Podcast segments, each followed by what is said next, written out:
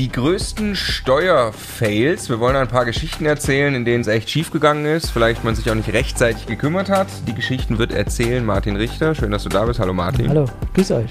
Hallo Stefan. Hallo Marco. Ja, Martin ist eben Steuerberater, wie ihr bestimmt wisst. Wir nehmen ja gerade ein paar Folgen zusammen auf. Das ist die dritte. Jede Woche kommt eine. Wir reden über Steuern und Immobilien irgendwie in Kombination. Du berätst seit vielen Jahren deine Mandanten, wie sie steuerlich optimal vorgehen können, speziell wenn Immobilien eben im Spiel sind. Und jetzt haben wir drei Fälle rausgesucht, in denen das nicht so gut funktioniert hat, in denen Leute wahrscheinlich auch einfach zu spät dann diese Dinge von dir kennengelernt haben, weil sie vorher nicht mit dir gesprochen haben. Ähm, und äh, da sieht man mal, was es eben ausmachen kann, wenn man sich frühzeitig die richtigen Gedanken machen kann. Ja. Genau. Der Immokation Podcast. Lerne Immobilien.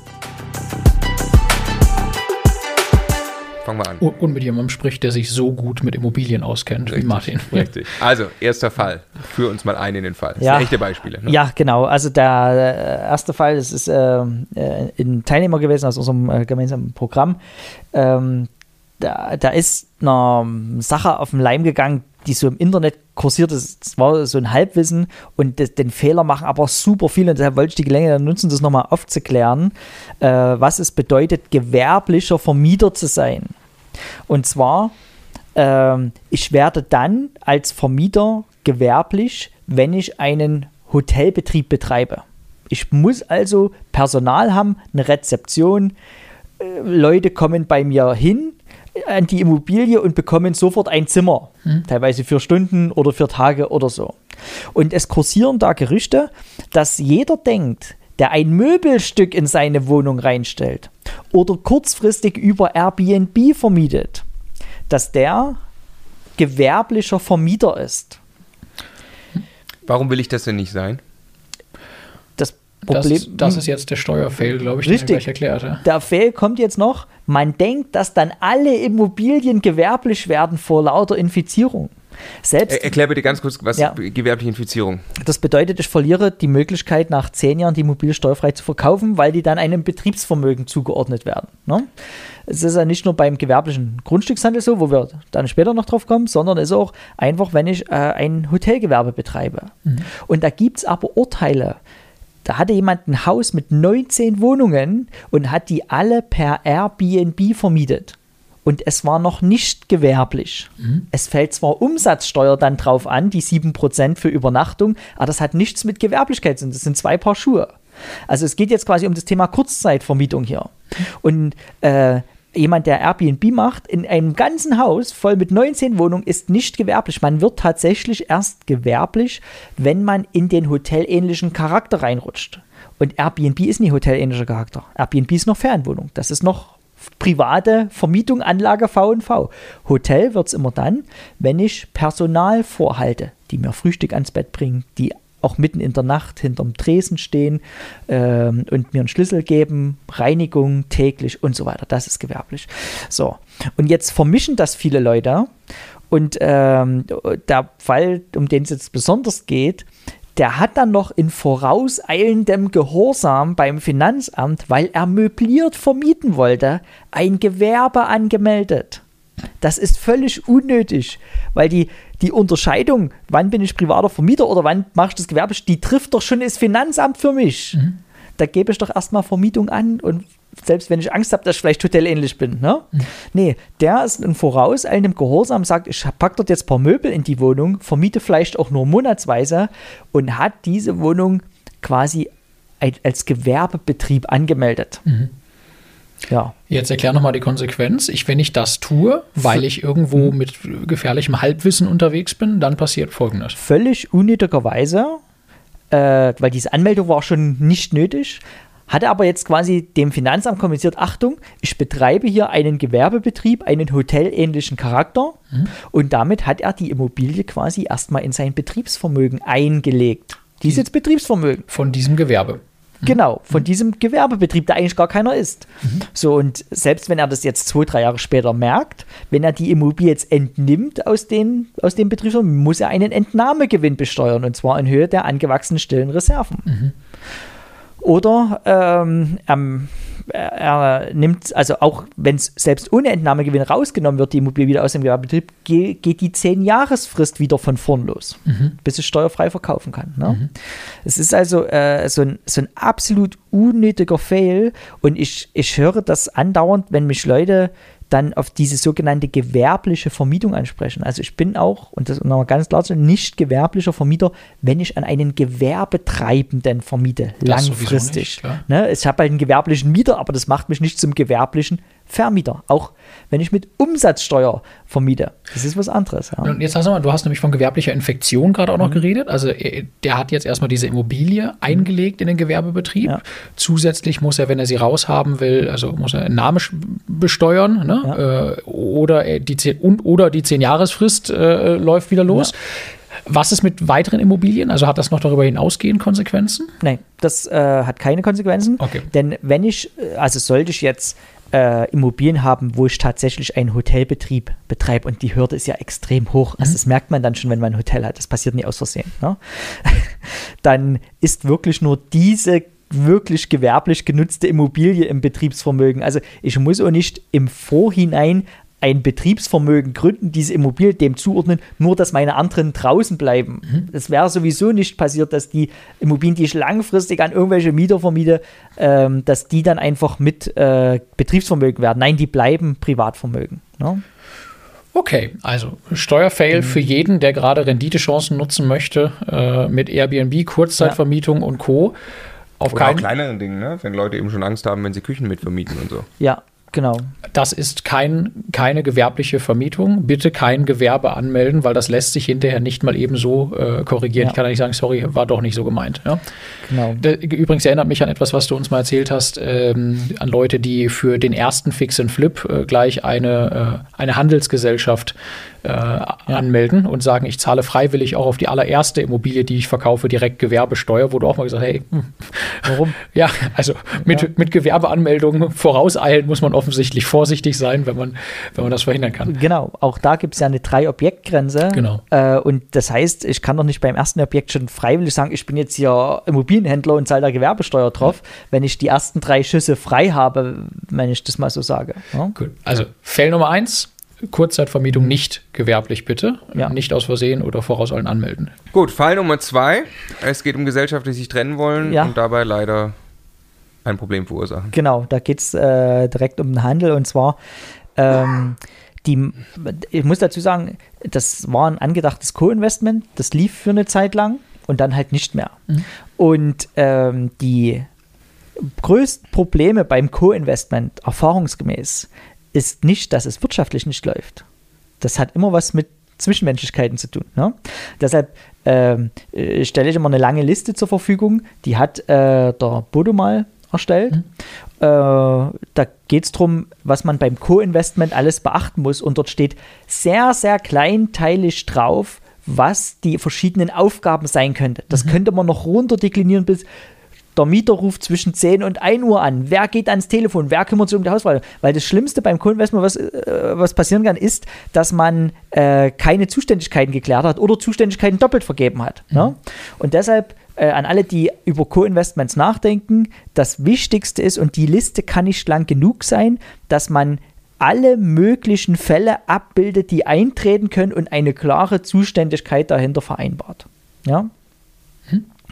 Genau.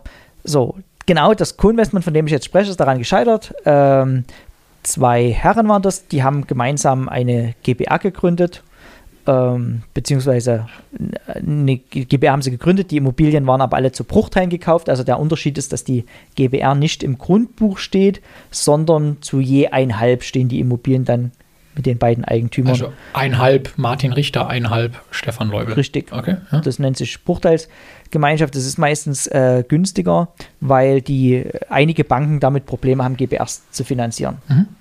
Keine Ahnung warum, hauptsächlich die, die Commerzbank fällt immer negativ auf, weil man dann wohl dort in die Gewerbeabteilung rutscht und sagen manche, okay, wir machen das zwar gemeinsamer Zweck, also rein faktisch ist das eine GBR, aber im Grundbuch stehen wir zu je einhalb, was steuerlich erstmal keine Konsequenzen hat. Mhm. So. Und jetzt haben die äh, Immobilien gekauft und so nach fünf, sechs Jahren merken die, wir können uns nicht mehr leiden. Ne? Äh, und äh, sagen, okay, die Immobilien hatten ungefähr einen Wert, waren elf Stück. Da hat man halt, äh, hat der eine sollte fünf bekommen und der andere sechs. Das war ungefähr gleich viel wert. Mhm. Und das heißt aber, äh, der eine hat äh, jetzt sechs Hälften an den anderen übertragen und der andere mhm. hat fünf Hälften an den anderen, weil die waren zu jeder Einheit beteiligt. Mhm. Und die meisten Immobilien waren halt in dieser äh, Bruchteilsgemeinschaft, dieser GBR, noch keine fünf Jahre drin. Das heißt, äh, wir hatten ja das Problem, dass A erstmal Grunderwerbsteuer entstanden ist bei der Trennung. Also mhm. die wollten Opportuni noch drei, vier Jahre aushalten, bis dort die zehn Jahresfrist abgelaufen ist. Ne? Wollten sich halt trennen. Es ist Grunderwerbsteuer angefallen durch die Trennung und dann ist ein Riesenfehler passiert. Ähm, die haben gedacht, wenn wir einfach die Immobilien tauschen und mhm. keiner kriegt noch Geld gezahlt, entsteht ja kein Gewinn. Ja. Aber das Finanzamt tickt anders. Denn äh, die Vorschrift für einen Tausch sagt, der Wert einer hingegebenen Sache wird am Wert der erhaltenen Sache bemessen. Mhm. Und da kommt, geht das Finanzamt her und sagt, was sind die Immobilien jetzt wert? Aha, also elf Immobilien. Wenn, man, wenn jede jetzt äh, 20.000 Wertsteigerung hingelegt hat, so bei äh, 220.000 Euro Wertsteigerung. Mhm. Und dafür, davon hat jeder ja die Hälfte verkauft und da sagt das Finanzamt, okay, die Immobilien haben jetzt eine Wertsteigerung. Im Rahmen des Tauschgeschäftes gebt ihr ja wertgesteigerte Immobilien hin, um auch wertgesteigerte Immobilien zurückzubekommen. Mhm.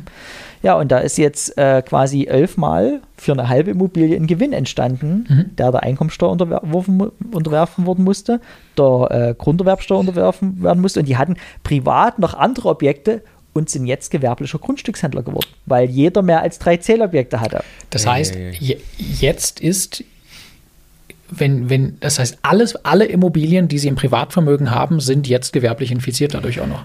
Zumindest alle diese in der Zeit des gewerblichen Grundstückshandels auch gekauft haben. Ja. Also wenn die schon ganz längere Immobilien hätten, so die geerbt sind, das kann man rausdiskutieren. Aber die Vermutung des gewerblichen Grundstückshandels ist, dass jemand, der gewerblicher Grundstückshändler ist, gleichartige Wirtschaftsgüter, also andere Immobilien, die er an dem Zeit, in der Zeit kauft, auch seinem Gewerbebetrieb zugeordnet werden. Das heißt, alle diese Immobilien, die Sie in dieser Zeit zusätzlich privat gekauft haben, können Sie nicht mehr steuerfrei verkaufen? So lässt sich der Erlass zum gewerblichen Grundstückshandel lesen. Genau. Ja. Das heißt, also einen ziemlichen Fail, ne? Also im Hier ja. und Jetzt erstmal ja. äh, völlig unnötig einen ordentlichen Betrag Steuern zu zahlen, mhm. aufgrund dieses Tausches. Und beiden echten Nachteil für den eigenen Immobilienbestand eigentlich dauerhaft. Ne? Ja, genau, kann man so sagen, ja. Hätte, hätte es eine cleverere Variante gegeben?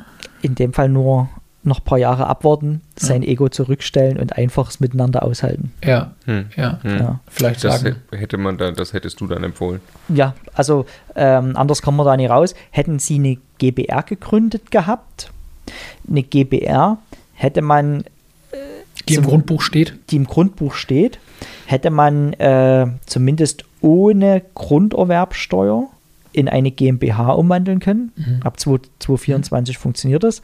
Dann wäre keine Grunderwerbsteuer angefallen. Mhm. Etwas Einkommensteuer, aber ah, dann hätte man aus dieser VV GmbH vielleicht noch was entwickeln können, dass man so ein bisschen Anteile verkauft und so. Mhm. Ähm, aber das war äh, hier sehr, sehr unnötig, ja. Und was äh, sagt uns das? Erstmal das Thema Co-Investment anders, anders durchdenken. Ne? Dann hätte man bei einer Portfoliogröße von elf Immobilien vielleicht auch schon über so eine Holdingstruktur nachdenken können, ja. wo man dann hätte sagen, okay, wir trennen uns, aber wir übertragen nur GmbH-Anteile. Ja. Wie viel Steuern werden hier angefallen? 1,5 Prozent. Ja. Die Grunderwerbsteuer hätte vermieden werden können. Ne? Das war halt alles im Privatvermögen. Ja. Ich meine, so, so, gehen ja eigentlich die, die, die besten Geschäfte los. Man geht erstmal los. Solche Leute liebe ich ja, die erstmal machen. Ne? Die sagen, wir kaufen die erste, die zweite Immobilie ohne jetzt große Struktur. Wir fangen einfach mal an, wollen gucken, wie wir miteinander arbeiten können. Aber so ab der Immobilie drei oder vier und es läuft, hätte man vielleicht sagen müssen, okay, jetzt äh, denken wir mal auch über Strukturen nach. Ja. Mhm. Ja. ja, das sagen wir immer. Äh, also besser eine Immobilie gekauft ja. als noch äh, jetzt äh, weitere zwei Jahre sich Gedanken gemacht zu haben, ob man nicht besser schon eine GmbH gegründet hätte oder irgendwas dergleichen. Ähm, aber dann geht es halt wirklich um viel Geld. Also wenn ich dann merke, ich ja. mache jetzt mehr, ähm, dann sollte ich mir rechtzeitig ja. Gedanken machen. Ne? Vielleicht hätte die auch, hätten die auch gewarnt werden können. Ähm, die haben vielleicht auch mit niemandem drüber gesprochen, weil die einfach davon ausgegangen ist, wenn wir die Immobilien jetzt einfach tauschen, ja, ja. da entsteht ja kein Gewinn. Ja, das. War, das war so der Gedanke. Ne? Ich Ist weiß auch nicht, naheliegend. ob, man, ob da mal ein Steuerberater drauf geguckt hat und gesagt hat, ja, stimmt, oder ob er sa- gesagt. "Hm, wahrscheinlich, nee, könnt ihr nicht machen, müssen wir erst bewerten und dann hätte man wahrscheinlich gesehen, dass hier Einkommensteuer zu besteuern gewesen wäre. Aber wieder einen Schritt äh, rüber, was, also was kann ich jetzt eigentlich daraus mitnehmen? Ne? Wenn ich Co-Investments aus unserer Sicht eine ganz, ganz tolle Möglichkeit, Stärken zu kombinieren und gemeinsam viel mehr zu erreichen, als das zwei Einzelpersonen oder drei Einzelpersonen können. Auch das hat eine steuerliche Dimension. Das hat ja, auch was Ausschüttungen und sowas angeht, eine, eine steuerliche Dimension, weshalb äh, wir da immer in Richtung VV GmbH mit Holding und solchen Dingen diskutieren, haben wir auch in anderen Videos schon mal erklärt auch da lohnt es sich wieder rechtzeitig hinzuschauen, welche steuerlichen Dinge spielen hier eigentlich eine Rolle, welche Szenarien könnten passieren, wie wollen wir damit umgehen, um sich nicht äh, mit Fehlentscheidungen hier und jetzt irgendwas zu verbauen für die Zukunft. Ne? Wir haben so einen Fall sogar äh, in ähnlicher Weise gelöst. Da hat sich eine GmbH abgespielt und die wollten sich auch trennen, aber die haben noch nie eine gewisse Wartezeit äh, hinter sich gelassen. Und da gibt es neuere Urteile, dass man auch diskvotal ausschütten kann. Ja. Also wenn jetzt Leute 50-50 an einer GmbH beteiligt sind, müssen die nicht zwangsläufig denselben Gewinn ausgeschüttet bekommen. Das ist so ein bisschen eine Öffnung der Rechtsprechung seit 2021. Jetzt hätte man auch sagen können, diese Immobilien, da kriegt der eine die Erträge aus den fünf Ja. Immobilien, der Ja. andere die Erträge aus Ja. den sechs Immobilien. Dann hätte man eine Weile lang diskvotal Ja. ausgeschüttet und Ja. hätte tr trotzdem seine eigenen Erträge feiern können und sich danach trennen können. Ja? Genau.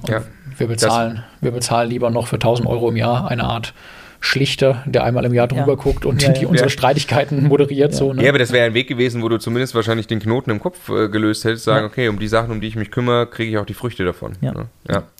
Okay, Fall Nummer drei, jetzt werden Immobilien übertragen. Ja. ich kann mich nur immer gegen diese unsäglichen Niesbrauchsgestaltungen aussprechen. Also das ist für mich der, der größte Fail. Ich könnte mir vorstellen, das wird dann so ganz einfach äh, immer hergesagt, übertragt mit Niesbrauch. Was ist ein Niesbrauch? Äh, meistens ist bei der Elterngeneration noch eine Immobilie und die Kinder sollen dann langsam ein bisschen Vermögen bekommen und um das äh, zu splitten, ne? dass die Eltern sagen, wir behalten die Erträge, die Kinder kriegen den Niesbrauch. Es gibt viele Modelle, da ist der Niesbrauch ein, ein gutes Modell, insbesondere dort, wo schon ein bisschen Zeit vergangen ist und die schenkungssteuerlichen Freibeträge nicht mehr ausreichen. Ne? Deshalb will ich ähm, den jetzt nicht in jedem Fall als schlecht darstellen. Manchmal ist das die einzige Lösung, die bleibt. Allerdings äh, sind auch viele Fälle, wo die Eltern ziemlich zeitig schon Vermögen übertragen auf die nächsten Generationen, wo man noch viele, viele Gestaltungsmöglichkeiten hat. Und beim Niesbrauch, da funktioniert so, äh, ich habe jetzt äh, eine Immobilie, die ist wahrscheinlich auch schon sehr, sehr lange im Familienvermögen. Ich habe dort keine Abschreibung mehr drauf und ich sage einfach den Kindern, du bekommst jetzt die Immobilie und ich behalte die Erträge vor. Warum ist das erbschaftssteuerlich interessant? Meine Erträge, hochgerechnet auf meine verbleibende Lebenszeit, werden vom Immobilienwert abgezogen, weil die bleiben ja bei mir. Und da wird zwar eine Immobilie vererbt, aber die ist dann nur noch wenig wert und so kann ich die erbschaftssteuerlichen Freibeträge dann besser nutzen. Ähm, und ich habe als, als Altersabsicherung weiterhin meine Erträge und fühle mich pudelwohl. Ne? Dass aber das Kind, wenn ich versterbe, dann ja, bekommt er dann auch die Erträge, dass das Kind dann gar nichts mehr davon hat, steuerlich, weil die Abschreibung immer noch ganz niedrig ist, der Immobilienwert ganz niedrig und so weiter. Ähm, das ist auf der einen Ebene schade, auf der zweiten Ebene finde ich das immer schade für die Kinder, die dadurch die Gelegenheit verpassen, zeitig Investor zu werden, weil sie erst Immobil echter Immobilieneigentümer, also auch Inhaber der Einnahmen sind, wenn die Elterngeneration gestorben ist. Und deshalb finde ich andere Möglichkeiten besser, wo man sagt, das Kind bekommt jetzt die Immobilie verkauft und äh, zahlt an die Eltern einen Betrag, eine Rente, Zinsen auf ein Verkäuferdarlehen. Da, da lösen sich zwei Sachen auf. Die Eltern, die haben Statt Niesbrauch quasi. statt Niesbrauch, genau. Die Immobilie ist schon komplett beim Kind Ja. und die Eltern haben aber trotzdem noch Einnahmen, die aber meistens wesentlich besser besteuert werden, weil es zum Beispiel Zinsen sind, die nur mit 25% besteuert werden. Äh, also auf dieser Ebene sind die Eltern besser gestellt. Man, man kann das sogar so machen, dass die noch die gleichen Einnahmen haben wie vorher, die aber als Zinseinkünfte wesentlich günstiger besteuert werden.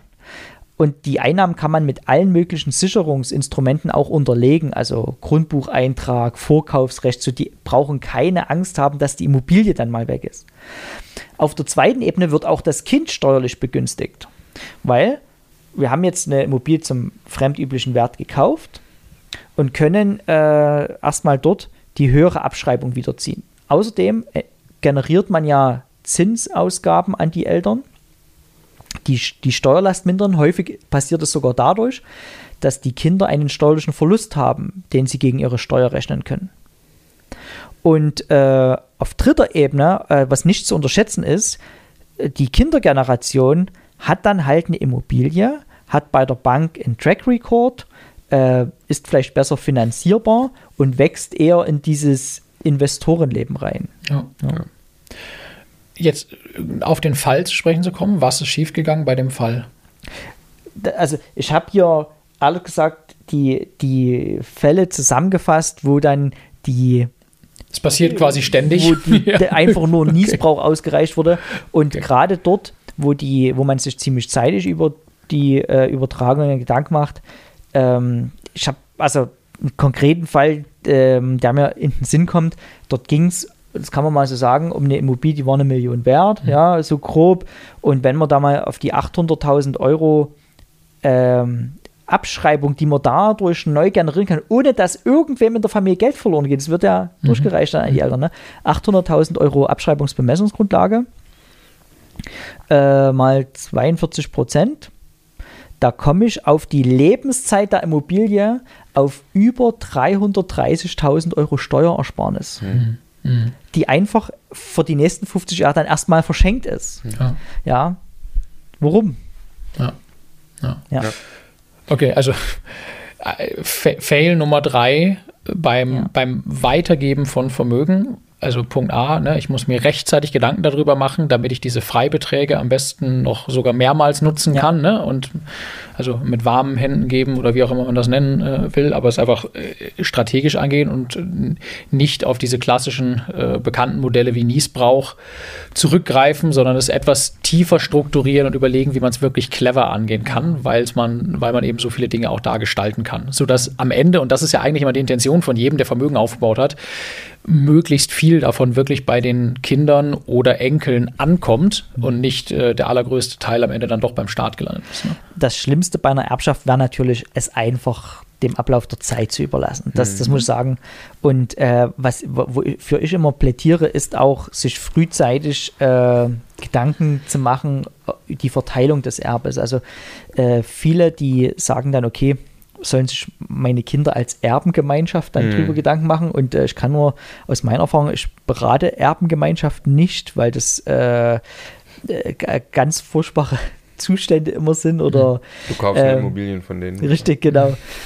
Ich sage immer, Erbengemeinschaften tragen weder zum Vermögenserhalt noch zum Familienfrieden bei. Und das ist in den meisten Fällen so. Und die Elterngeneration, die tun sich wirklich äh, einen Gefallen, wenn die eine gute Entscheidung treffen und rechtlich selbstständiges Vermögen vererben und nicht eine große Masse, wo sich dann Leute ähm, einig werden müssen drüber. Ne? Und auch das ähm, sollte man zeitig durchdenken, ähm, dass vielleicht nicht für jedes Kind jede Art von Assetklasse was ist. Und da bekommt halt einer die Immobilien, kann das entwickeln, andere bekommen Bargeld und so. Äh, wenn genug Vermögen da ist und ähm, das äh, halbwegs fair aufgeteilt werden kann. Ja. Was jetzt alle diese drei Fälle, äh, also diese drei Fails, wir haben jetzt mal drei rausgenommen. Ne? Ja. Also wahrscheinlich, wenn wir dich gebeten hätten, 20 verschiedene vorzustellen, hätten wir jetzt einfach ein längeres Video. Das wird genauso weitergehen. Was die alle für mich gemeinsam haben, ist eben, also nur weil ich nicht weiß, dass ich gerade irgendwo Bockmist baue, heißt das nicht, dass das nicht der Fall ist. Ne? Genau. Sondern ich, ich muss mich, je größer mein Fokus auf Immobilien ist, je einen größeren Anteil das an meiner wirtschaftlichen Tätigkeit, meinem Vermögen und so weiter hat, desto mehr muss ich mich mit dem Thema Steuern beschäftigen und ich kann und darf mich nicht darauf verlassen, dass irgendein Steuerberater, das hast du in einem, der letzten Folge, glaube ich, gesagt, ne, sich morgens mal hinsetzt und sich einfach mal eine Stunde Zeit nimmt, darüber nachzudenken, was könnte der Stefan denn noch an cleveren Dingen tun oder worüber sollte der vielleicht noch mal nachdenken, ne? weil dann müsste ich dem Stefan auch die Stunde in Rechnung stellen, wenn ich auf keine Idee gekommen bin. Das fand ich total plausibel. Ja. Genau deshalb passiert es nicht, ne? weil ich würde die nicht bezahlen wollen, die Stunde.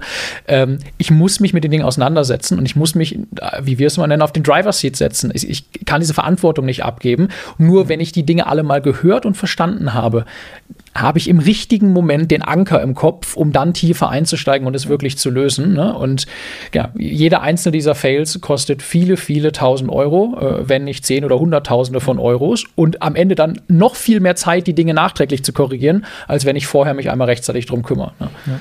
Ich habe eine super Empfehlung für den Stefan. Ja, ja ich äh, freue mich. Ja, ja. immocation.de slash Steuerwebinar.